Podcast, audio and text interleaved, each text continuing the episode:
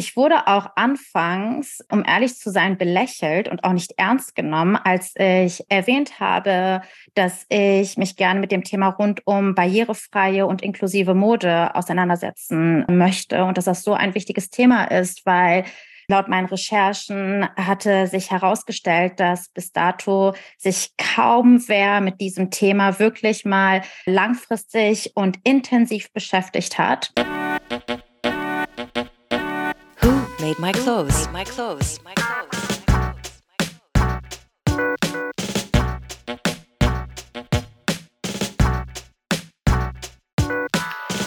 Made My Clothes. Made My Clothes. Hallo und herzlich willkommen zu einer neuen Episode von We Are Fashion Revolution, dem Podcast von Fashion Revolution Germany. Mein Name ist Maria und ich spreche in der aktuellen Staffel mit ZukunftsmacherInnen, die mit ihren Sichtweisen und Ansätzen auf ihren ganz eigenen Wegen versuchen, nachhaltige, diverse und demokratische textile Pfade in die Zukunft zu gestalten. In dieser Folge wollen wir darüber reden, wie eine inklusive, eine barrierefreie Mode- und Textilbranche aussehen könnte und was Konsumentinnen, Produzentinnen und vielleicht auch Politikerinnen dafür tun können, damit sich Menschen mit ganz verschiedenen Ansprüchen in der Mode wiederfinden. Dafür habe ich mir zwei super spannende Gesprächspartnerinnen eingeladen, die jeweils mit ihrer Arbeit den Weg bereiten für eine inklusive Modewelt. Meine Gästinnen heute sind Sema Gedick und Anna Spindelndreier. Hallo ihr beiden. Hi. Hallo auch. Schön, dass ihr da seid und euch Zeit genommen habt. Äh, Sema, ich fange gleich mit zwei, drei Worten zu dir nochmal an. Du bist Gründerin und Geschäftsführerin des Labels Auf Augenhöhe und Zusammen mit deinem Team produzierst du in Berlin Mode für kleinwüchsige Menschen, obwohl Gründen eigentlich nicht so dein Plan war. Aber darauf kommen wir später nochmal zu sprechen. Auf jeden Fall, was wirklich bemerkenswert ist und was mich bei den Recherchen auch erstaunt hat, auf Augenhöhe ist wohl nach eigenen Angaben das einzige Fashion-Label in Deutschland, das für eine inklusive Modewelt steht und dafür sich auch wirklich schon längerfristig einsetzt. Also, nochmal herzlich willkommen, Sema. Hallo. Hallo, freut mich sehr. Ja, wer fast von Anfang an mit zu deinem Team gehört, ist die Anna. Sie ist Fotografin und Mitgründerin der Kreativagentur Hello You Studio. Und sie möchte mit ihren Bildern Aufklärungsarbeit leisten und sagt von sich selbst, Zitat, dass sie durch ihren Kleinwuchs mit einer eigenen Perspektive auf die Welt schaut. Herzlich willkommen, Anna. Auch von mir ein Hallo. Ja, also zunächst erstmal eine Frage, äh, die mir auch äh, jetzt mittlerweile wirklich unter den Nägeln brennt nach den Recherchen. Wie sieht denn für euch ganz persönlich eigentlich eine barrierefreie Modewelt aus? Vielleicht fangen wir mal bei dir an, Sema. Also eine ganz barrierefreie und inklusive Modewelt sieht für mich äh, so aus, dass möglichst alle Menschen sich repräsentiert fühlen, aber auch Produkte kaufen können, die von Anfang an passen. Nicht nur produkt- und repräsentativ bezogen, sondern für mich sieht auch eine inklusive und barrierefreie Modewelt so aus, dass auch Menschen mit Behinderung zum Beispiel als DesignerInnen, Fotografinnen, Kampagnen-Creatorinnen und auch in den Stores selbst mitarbeiten, quasi von Anfang an Designprozessen und im operativen Geschäft mit die Modewelt gestalten können. Wir hören, dass das vor allem eine Mehrebenengeschichte ist, die viele Dimensionen hat. In die Details werden wir später nochmal tiefer eintauchen. Ja, Anna, du sagst, du bist selber ein sehr visueller Mensch. Wenn du dir jetzt so eine zukünftige Modewelt äh, malen könntest, fotografieren, montieren könntest, die inklusiv ist, wie würde die aussehen?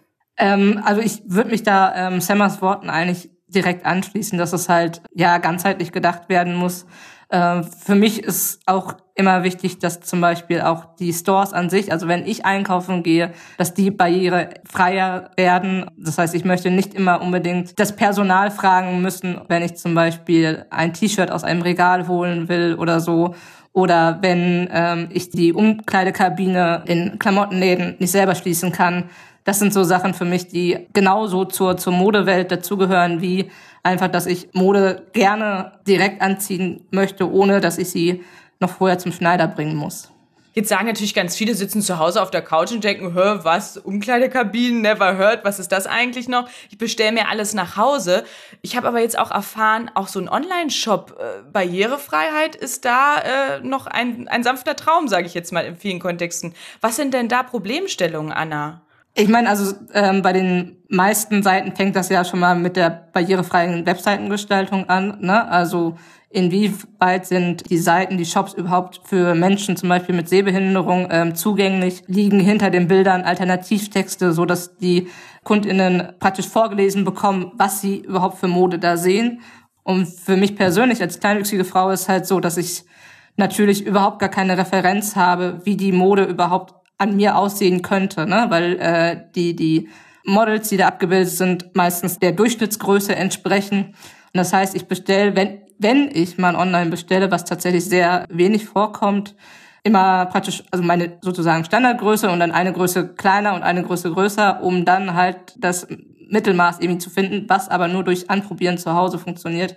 Somit habe ich meistens den doppelten Weg, dass ich drei Viertel wieder zurückschicken muss, weil es dann einfach doch entweder gar nicht sitzt oder einfach gar nicht passt. Vielleicht einfach genau in dem Moment. Ich glaube, es sind ganz viele Hörerinnen und Hörer, die sich auch mit solchen Themen auch zum Teil ja noch gar nicht beschäftigt haben, weil es nicht so Teil von ihrer Lebenswelt ist. Was wäre denn da in Anführungszeichen eine einfache Lösung?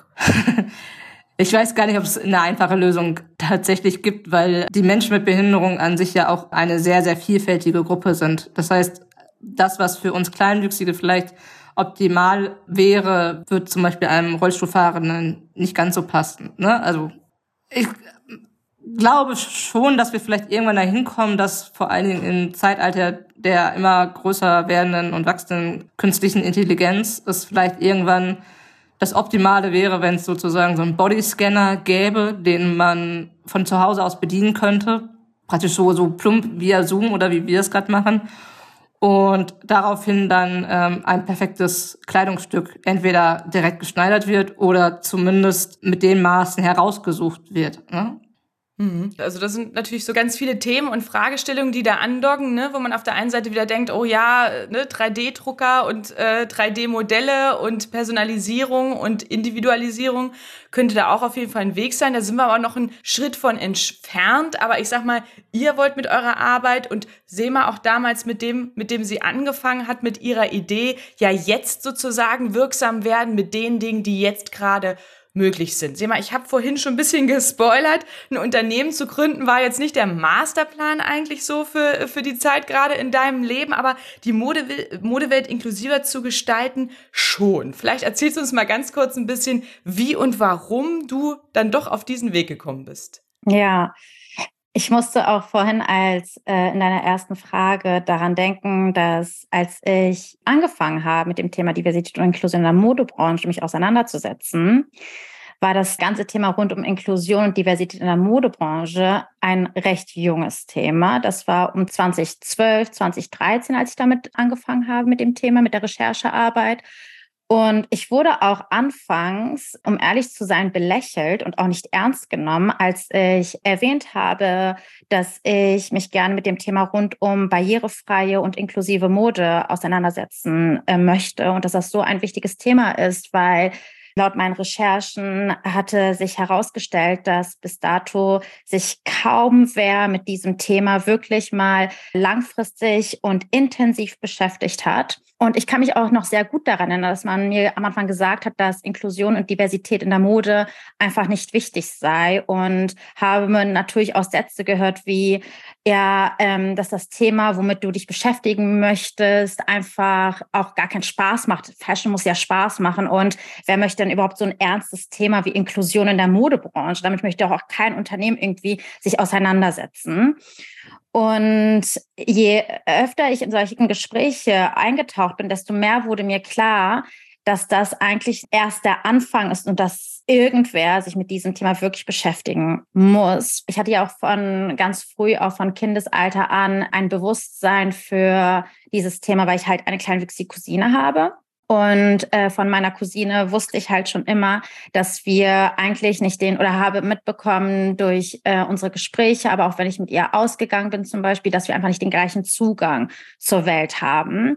Und zum Thema Mode und Bekleidung ist mir halt von Anfang an auch bewusst gewesen, dass der Zugang zu Mode und zu passender Bekleidung und zur Modewelt da draußen auch überhaupt nicht barrierefrei und gleichberechtigt ist.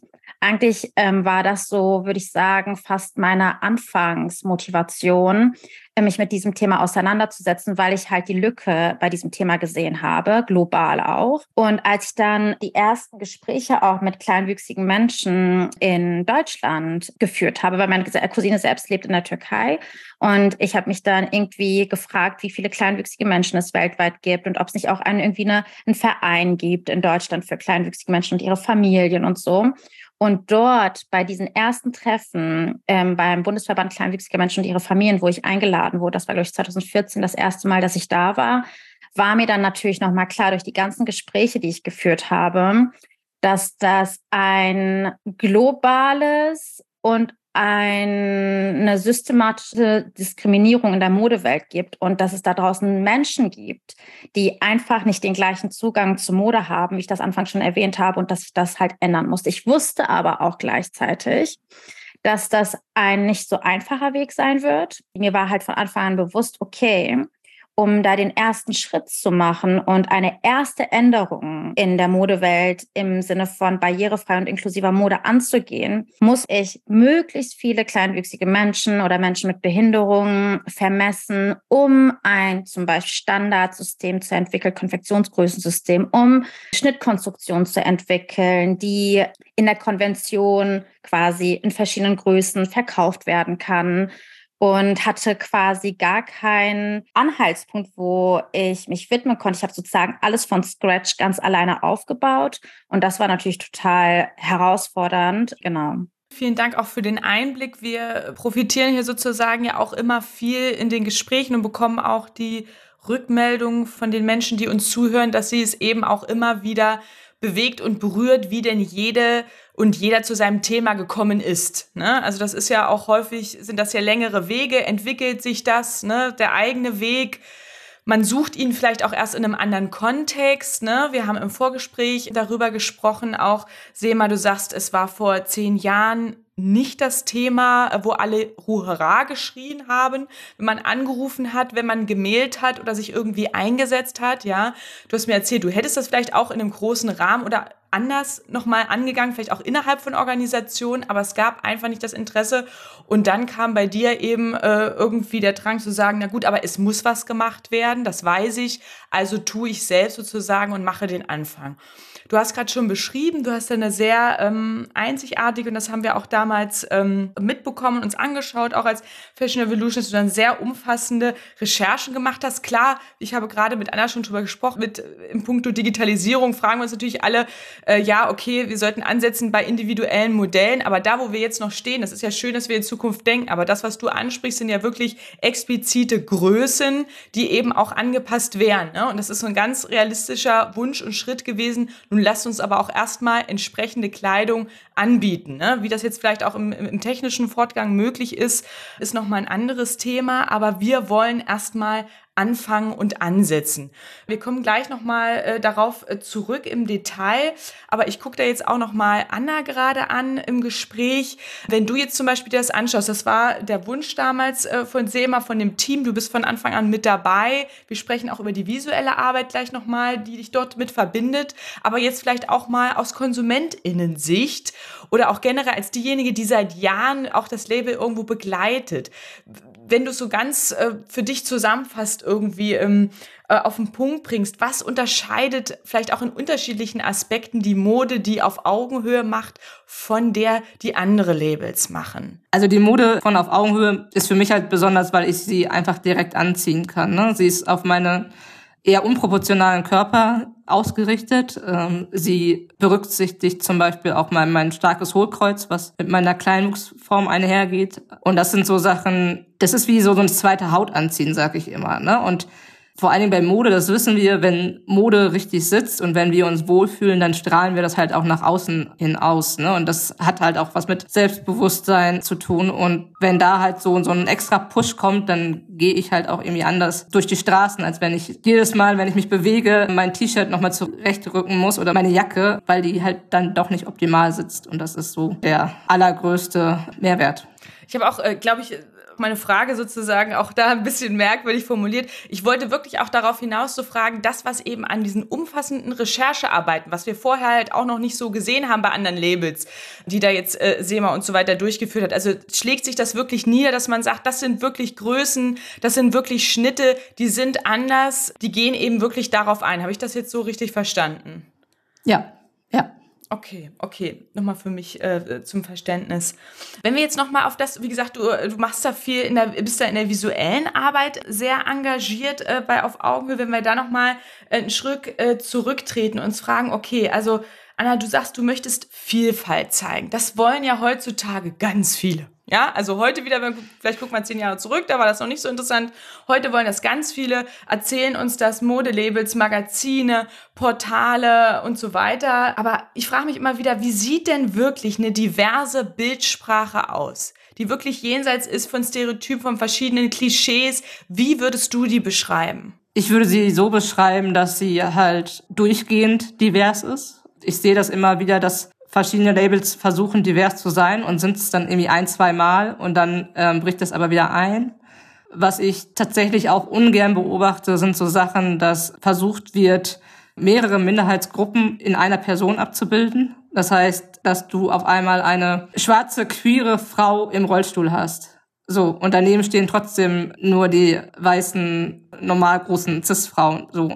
Und das stößt bei mir auch immer so ein bisschen auf. Und auch die Tatsache, dass natürlich dann immer nach dem stärksten Diversitätsmerkmal gesucht wird. Ne? Also das heißt, wenn zum Beispiel Behinderung abgebildet werden soll, wird zu 100, nein, ich sag mal zu 90 Prozent der oder die Rollstuhlfahrende benutzt, weil das immer so das Symbolbild für Behinderung ist. Aber Behinderung ist ja viel vielfältiger. Ne? Also warum zeigen wir nicht Menschen mit Arm- oder Beinprothesen? Warum gibt es keine Blindenmodels? Warum gibt es keine Models mit, weiß nicht, Hörgeräten? Ne? Das sind zwar nicht immer so sofort sichtbare Faktoren, aber die Menschen gehören ja genauso zu der zu der Gruppe. Ne? Und genauso kann man das bei den anderen Diversitätsmerkmalen auch sehen. Häufig, ganz häufig werden jetzt schwarze Frauen genommen, sozusagen als die Person ne, für das Thema Herkunft oder so. Genau. Aber warum zeigen wir nicht auch Frauen mit Hijab oder oder ne sowas oder viel mehr? Ne? Also es wird, ich sage ja nicht, dass es nicht auch getan wird, aber Manchmal habe ich das Gefühl, dass da in den, in den kreativen Strukturen Menschen sitzen, die halt zu keiner dieser ganzen Gruppen gehören. Und das ist ja auch das Problem, was Temmer gerade angesprochen hat, die dann einfach sagen, so, was heißt jetzt Diversität? Okay, Diversität heißt irgendwie ne, andere Hautfarbe, Behinderung, Queerness und sowas. Und wie können wir das am plakativsten darstellen? Und das ist halt ja auch immer das Problem allgemein an Werbung. Ne? Also es geht ja immer um Plakativität da will ich halt versuchen, auch ein bisschen von abzukommen. Ne? Und weil es nämlich auch ganz viel um, um Kommunikation auch mit den Models geht. Ne? Also es nützt nichts, wenn wir da diverse Models stehen haben, aber dann du das Gefühl hast, dass da in der Produktion trotzdem eine Hierarchie besteht, weil halt irgendwie die ProduzentInnen alle weiß und normativ sind eine Hierarchie besteht? Inwiefern? Also, also ähm, ja, also ich habe manchmal das Gefühl, dass auf die Models dann nicht so eingegangen wird. Wir legen halt ganz viel Wert, irgendwie auf Augenhöhe zu kommunizieren, halt auch mit unseren Models. Das heißt, dass die auch ihre Bedarfe uns anmerken können. Und zum Beispiel ist mir immer total wichtig bei Shootings, ich habe kein Problem damit, acht Stunden durchzufotografieren, aber das schaffen unsere Models halt nicht. Ne? Und auf sowas Rücksicht zu nehmen, ist für mich halt auch ein ganz ausschlaggebender Punkt, weil schlussendlich sieht man das hinterher auch in den Bildern. Manchmal habe ich das Gefühl, dass die Menschen, die dann hinter den Kameras sitzen, nicht so auf die Bedarfe der Models eingehen. Ähm, sehr, sehr dicht, was du gerade auch beschrieben hast, wenn ich das für mich auch nochmal so wirklich rekapituliere. Also Vielfalt in der Vielfalt, Perspektiven letztendlich auf allen Ebenen auch der Produktion, nicht nur denen vor der Kamera, sondern hinter der Kamera und so weiter, die das Ganze eben organisieren. Bitte Diversität auch durchhalten, nicht so ein One-Shot machen das sind schon mal wahnsinnig viele spannende Ansätze. Und ich sag mal, das, was du gerade nochmal angedeutet hast, dass der Labelname sozusagen auch Programm ist in der Zusammenarbeit. Ich weiß eben auch, da nicken jetzt gerade beide, ähm, dass es äh, zum Beispiel SEMA auch sehr wichtig war, dass in dem Team viele Perspektiven sind. Ja, Sema, vielleicht magst du dazu ein paar Worte nochmal sagen, wie ihr da aufgestellt seid im Team. Ja, auf jeden Fall. Also ich sage ja auch immer, dass wir ein 100% Community-driven Unternehmen sind. Damit meine ich, dass wir von Tag eins auch gemeinsam mit kleinwüchsigen Menschen zum Beispiel zusammengearbeitet haben und das ganze Label, die Kultur, die Sprache, das Gefühl hinter diesem Label irgendwie gemeinsam auch aufgebaut haben. Zum Beispiel jetzt, wo Anna auch hier ist, auch mit Anna zusammen, das ganze Visuelle, was für einen Mut möchten wir eigentlich, welche Farbe haben wir und welche Repräsentation haben wir nach draußen und wer sind wir überhaupt? Und das ist tatsächlich und passiert auch immer noch mit kleinwüchsigen als auch nicht kleinwüchsigen Menschen zusammen, die in unserem Team zusammenarbeiten. Ich möchte hier aber auch nochmal erwähnen, wir haben unsere Story hat mit kleinwüchsigen Menschen angefangen, aber von Tag eins ist unsere Mission, dass wir uns für eine inklusive Modewelt einsetzen. Und wir haben uns die letzten Jahre erstmal auf kleinwüchsige Menschen fokussiert und gehen jetzt aber den nächsten Schritt ganz stolz und mutig und werden sozusagen auch für weitere Menschen mit Behinderung erstmal, das ist nämlich unser Fokus, Produkte anbieten. Und als ihr beide gerade darüber gesprochen habt, was eigentlich Diversität ist, musste ich irgendwie dran denken, dass zum Beispiel bei den Fashion Diversity Reports, die gibt es ja, ne? Da werden ja Daten erfasst, zum Beispiel von nicht weißen Models, mehrgewichtigen Models, älteren Models, non-binary, transgender Models um zum Beispiel auf Missstände aufmerksam zu machen. Und bei diesen Reports fehlt mir tatsächlich die Kategorie Menschen mit Behinderung, die dort die Mode vertritt zum Beispiel. Und ich frage mich halt, warum das immer noch nicht eingeführt wurde. Die Branche und die Gesellschaft und Unternehmen reden doch schon mittlerweile über Diversität und Inklusion. Und wenn man dann aus dieser, hm, wie soll ich sagen, ich würde uns jetzt auch zum Beispiel als Expertinnen in diesem Fach äh, bezeichnen, sowohl Anna als auch mich. Und natürlich fragt man sich dann als Expertin, what is going on? Warum ist da immer noch nicht diese Kategorie? Und unsere Vision ist es natürlich, und deswegen ist es auch unsere Arbeit, unsere Verantwortung, solche Themen auch anzusprechen, wie bei den Fashion Diversity Reports, weil unsere Vision ist es natürlich, uns für eine inklusive und gleichberechtigte Fokus-Modewelt uns einzusetzen. Also mir ist das irgendwie nochmal eingefallen, als ich darüber gesprochen habe. Und dann dachte ich auch wieder, klar, es äh, muss einfach noch mal wieder gesagt werden, dass historisch gesehen auch einfach in der Modebranche schon immer Grenzen gezogen wurden. Ne? Zwischen Geschlechtern, Körperproportionen, Schönheitsidealen, Status und viele dieser Trennungen aber, und das muss man verstehen, ist halt einfach in einer globalisierten Welt auch gar nicht mehr zeitgemäß.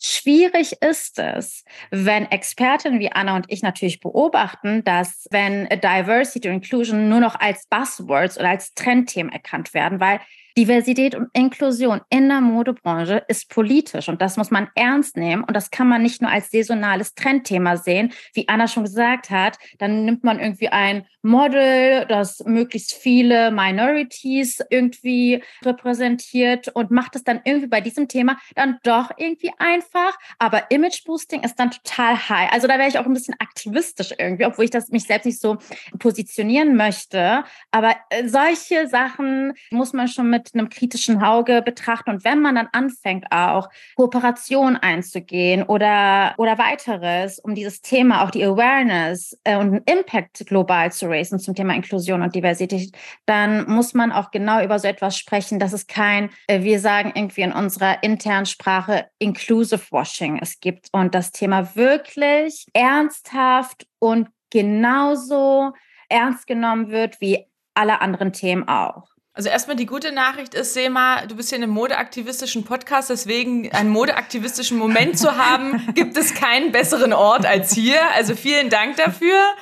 Du hast die Frage so ganz weit in den Raum gestellt und hast gesagt, was ist hier eigentlich los? Wo stehen wir hier? Wir haben äh, 2023. Lass uns da noch mal ganz konkret drauf gucken. Was denkt ihr beide denn? Da würde mich explizit euer beider äh, Meinung interessieren. Was können wir denn machen, um Barrieren abzubauen? Vor allen Dingen, wenn ich höre, was ihr beide gesagt habt, im Kopf. Ja, äh, also ich finde immer dieses Ding Barrieren in den Köpfen immer ein bisschen schwierig, weil ich finde, dass wir also es gibt viel zu viele Barrieren draußen äh, in der Welt, wodurch einfach verhindert wird, dass Menschen mit und ohne Behinderung sich begegnen. Und erst wenn das geschieht, können wir sozusagen die Barrieren im Kopf überwinden. Von daher müssten wir da als allererstes ansetzen. Das hast du wunderschön gesagt und vielen Dank für die Brücke, die du mir äh, damit gebaut hast. Ich habe auch ein bisschen an die Barrieren in den Köpfen von PolitikerInnen und EntscheiderInnen gedacht.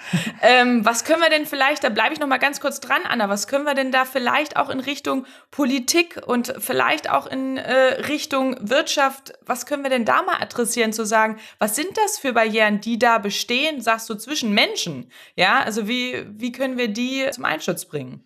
Also in Richtung Wirtschaft würde ich einfach mal sagen, dass die Wirtschaft sich immer wieder bewusst machen sollte, dass Menschen mit Behinderung zwar eine marginalisierte Gruppe sind, aber wir weltweit zu der größten marginalisierten Gruppe gehören. Also in Deutschland haben wir ja fast 10 Millionen Menschen mit Behinderung mittlerweile und somit ja auch ein Wirtschaftspotenzial theoretisch da ist, wenn man jetzt im kapitalistischen Sinne denken möchte. Das heißt, es geht ja ganz, ganz viel Kaufkraft verloren in der, in der Modewelt, wenn diese Menschen mit Behinderung ausschließt. Ich glaube, das ist ganz wichtig. Und in Richtung Politik ist es einfach auch so, dass, also Inklusion ist einfach auch ein Menschenrecht. Also wir hatten die Ratifizierung der UN-Behindertenrechtskonvention, die schon einige Jahre zurückliegt. Und ich war tatsächlich letzte Woche irgendwie auf Gran Canaria im Urlaub und da war es irgendwie kein Ding, überall ein barrierefreies Klo zu finden, wo ich mir hier denke, wir hier in Deutschland in allen der, der wirtschaftsstärksten Ländern dieser Welt, wüsste ich jetzt noch nicht mal, wo in meinem wohnlichen Umkreis hier von fünf Kilometer ein barrierefreies Klo ist. So, ne? Und das sind halt so Dinge, die eigentlich gar nicht gehen.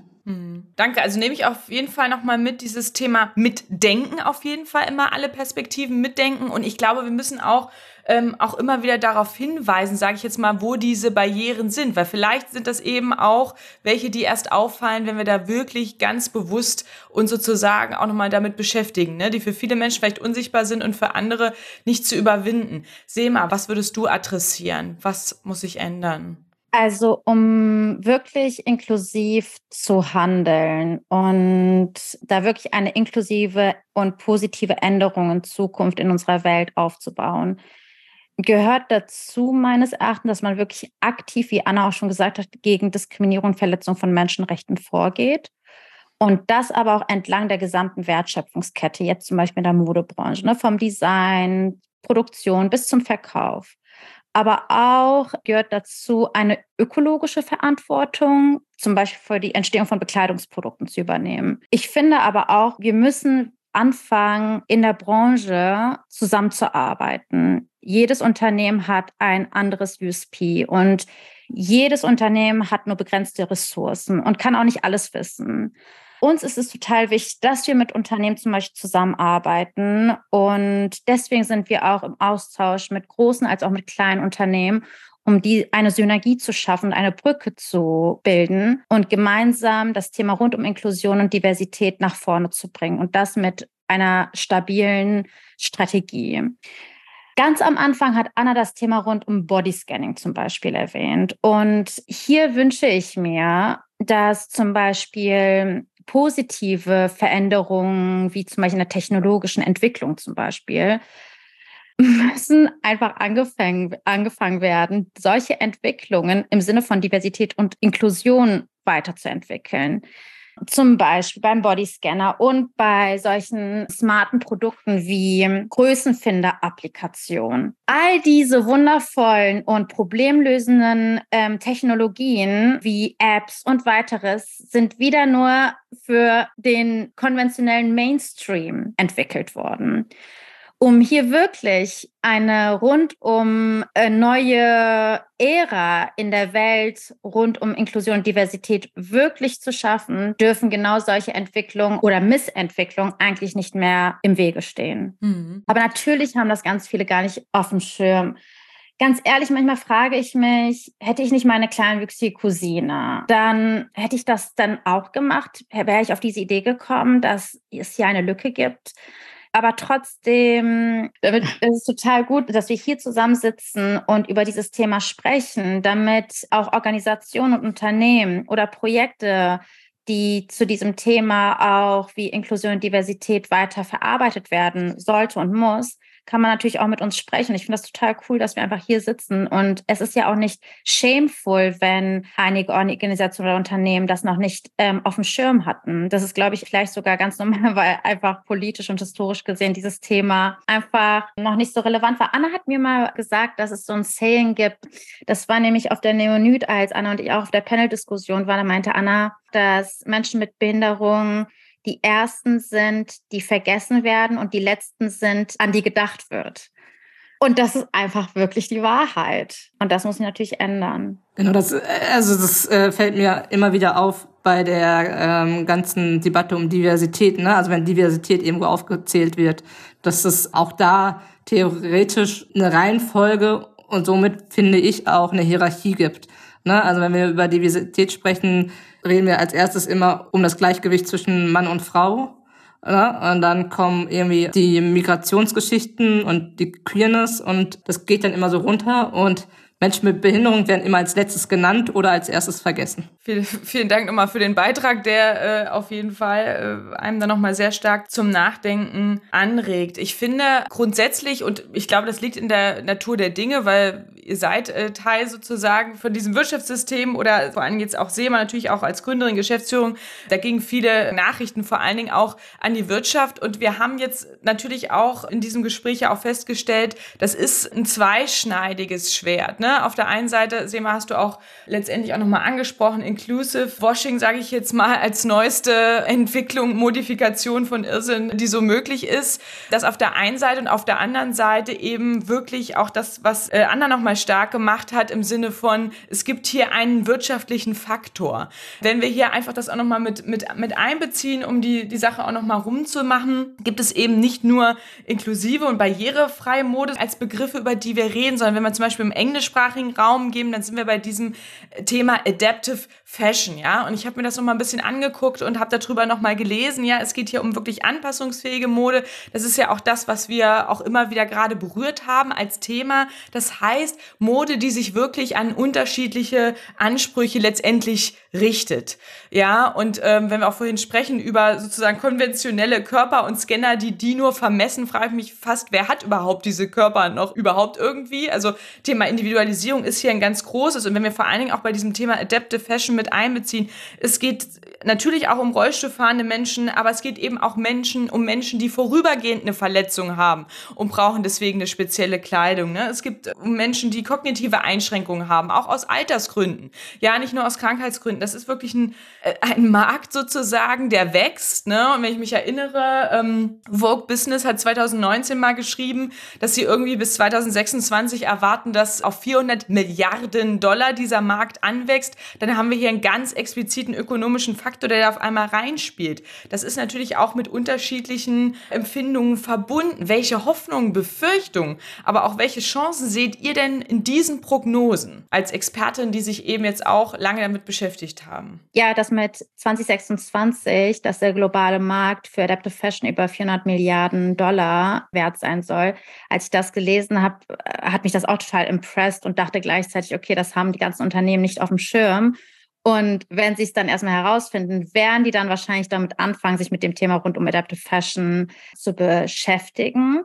Was ich allerdings befürchte, was passieren kann, ist, dass Unternehmen, die sich halt noch nicht mit dieser Thematik in der Historie beschäftigt haben, gar nicht einschätzen können, was das eigentlich alles beinhaltet und dann Produkte husch, husch, schnell, schnell irgendwie entwickelt werden, wo keine lange Recherche oder auch eventuell sogar wenig Budget eingeplant werden, weil man sich nicht vorstellen kann, was das eigentlich alles beinhaltet, ein komplett inklusives und oder adaptives Unternehmen aufzubauen. Du als, als Unternehmerin und jetzt jahrelang in diesem Bereich tätig, äh, auf, auf, von der Seite her, was wären drei Punkte, die du sagst, darf man nicht vergessen? Mm, Prototyp, Produktentwicklungsphase, Menschen im Designprozess mit Behinderung als auch ohne Behinderung, die ein Verständnis dafür haben, zur Produktentwicklung mit einzubeziehen und committed und langjährig beziehungsweise dieses Thema mit in die Unternehmensstrategie mit einbaut und das nicht nur saisonal, sondern verbindlich from now on and forever. Ich möchte dazu noch sagen, es gibt halt eine Milliarde Menschen auf dem Planeten, die irgendeine Art von Behinderung haben. Ne? Das dürfen wir nicht vergessen. Und eine Milliarde, das ist quasi, wenn 10 Prozent dieser Milliarde ein Problem haben, Bekleidung zu finden, ist das eine enorme Menge an Menschen, die nicht so selbstsicher, eventuell vielleicht auch erfolgreich oder so glücklich wie Menschen, die sowieso schon einbezogen werden, sein können. Und wenn man diese Zahlen einfach mal wirklich einatmet, dann sollte man eigentlich mindestens verstehen, dass das eigentlich ein ernstzunehmendes Thema ist. Es geht um Menschen. Es geht nicht hier nur um irgendwelche Profits zu schöpfen. Klar, ist natürlich interessant für Unternehmen, wir sind ja auch ein profitorientiertes Unternehmen und so auch angemeldet. Aber trotzdem ist bei uns auch in der Unternehmenskultur und der Strategie, dass es immer People over Profit ist. Und wenn man das einatmet und das erstmal versteht, dann wird man auch Produkte entwickeln und erfolgreiche Kampagnen und eine Community, eine loyale Community aufbauen, die eigentlich dann gar nicht mehr wegzudenken ist. Anna, wenn du dir jetzt vorstellst, da rollen jetzt tausend äh, Aufträge sozusagen auf dich zu und Anfragen im Sinne von Mensch, Frau Spindeldrei, Sie beschäftigen sich seit so vielen Jahren damit, wie sowas umgesetzt, visualisiert, realisiert werden kann. Wenn wir es mal vom anderen Ende her denken, welche Aufträge würdest du ablehnen? ähm, die schlecht bezahlten. Tatsächlich. Also das ist der Punkt, den ich nämlich zu Semmers gerne ergänzen würde, ist, dass sobald die ganzen Unternehmen herausfinden, welchen Profit sie aus inklusiver und adaptive Mode ziehen können, fängt halt, glaube ich, auch so ein bisschen die Geldhascherei an, insofern, dass sich viele Unternehmen dann ExpertInnen einladen. Und ich befürchte immer, beziehungsweise wir, wir stellen das jetzt auch schon fest, dass diese ExpertInnen einfach zwar befragt werden, aber nicht dementsprechend bezahlt werden.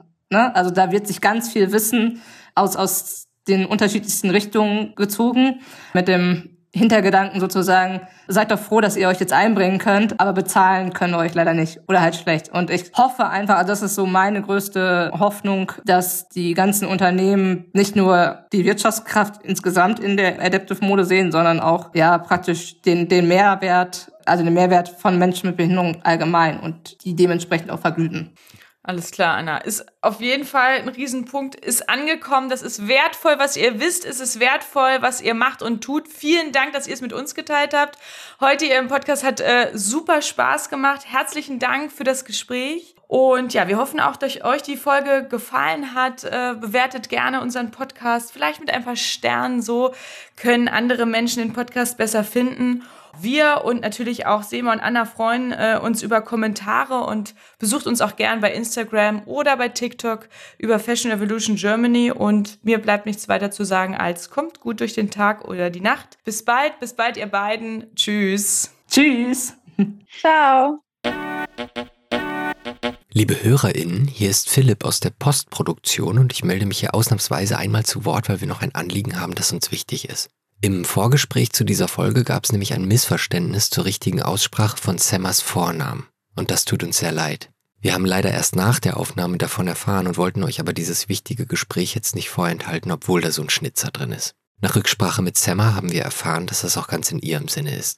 Und umso mehr wollen wir einmal ganz klar darauf hinweisen, dass unsere Gästin also Semmer heißt. Ein großes Pardon und wie immer vielen Dank fürs Hören dieser Folge und euer Interesse an einer anderen textilen Welt.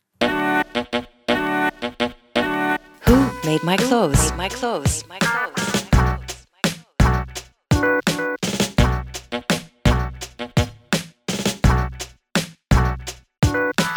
Who made my clothes? Made my clothes.